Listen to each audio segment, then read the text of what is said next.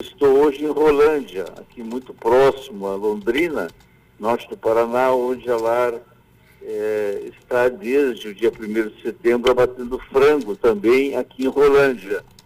E, de fato, eu estava ouvindo você, essa análise que faz é, é muito verdadeira. É, nós pagamos muito e não temos em troca, é, fomos abandonados no sentido de termos uma rodovia duplicada, é mais segura para a vida das pessoas.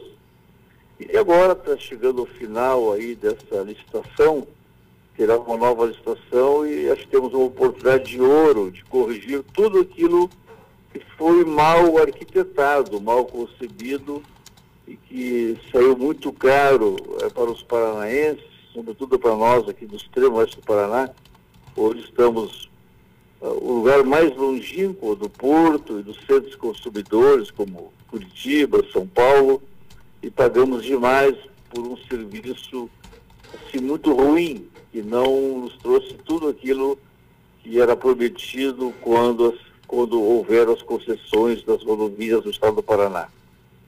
Nós estamos hoje num impasse muito grande, porque tem três condições aí para a nova concessão que nós precisamos ficar muito espertos. Primeiro que o governo quer cobrar outorga. O que, que é outorga? O governo federal, para eh, fazer a nova concessão, ele quer receber um valor por isso. Bom, então ele quer tirar um valor para o caixa do governo federal. Ele vai tirar, a empresa que vai ser a concessionária, quem quer que seja, nesse leilão, ela vai ter que cobrar o valor do pedágio e vai ter que fazer as obras. Então veja, vai ter que pagar um, é, vai ter que pagar a outorga, vai ter que cobrar um pedágio menor, que é o que nós todos esperamos, e fazer obras. Então essa equação ele está muito mal concebida, porque tem que haver um milagre, né? Como é que eu vou ser concessionário de alguma coisa, tem que pagar para ser concessionário e ainda um pedágio menor e fazer obras. Então eu acho que nós temos que brigar por um pedágio no valor menor possível e que existam as obras e que o governo abra mão é, dessa outorga, né? porque senão a equação não vai fechar e vão continuar nos tirando o couro, como se diz. A concessão tem que ser no máximo por 25 anos, mas numa equação aí que, que, seja, que na realidade de hoje, de hoje não seja um pedágio caro, seja muito extremamente mais menos custoso do que é hoje. E que tem que ter a, as obras, né? Tem que duplicar, tem que fazer obras para segurança da saúde e da vida das pessoas em primeiro lugar. E, e obviamente que junto, né, que, que não venha onerar é, o transporte, porque senão, é, aí, de novo, né, nós vamos chegar na situação que estamos hoje.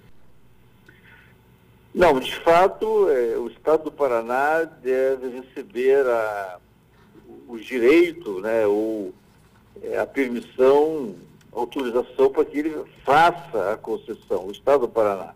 A LAR não, a LAR, ela, o foco da, da LAR é, é dar oportunidades aos seus associados e viabilizarem as suas propriedades. Nosso negócio é fomentar a agricultura e a agroindústria para agregar valor ao produto dos nossos associados para eles poderem ter mais renda e gerar oportunidades, seja para o nosso associado, o agricultor, ou, ou de emprego.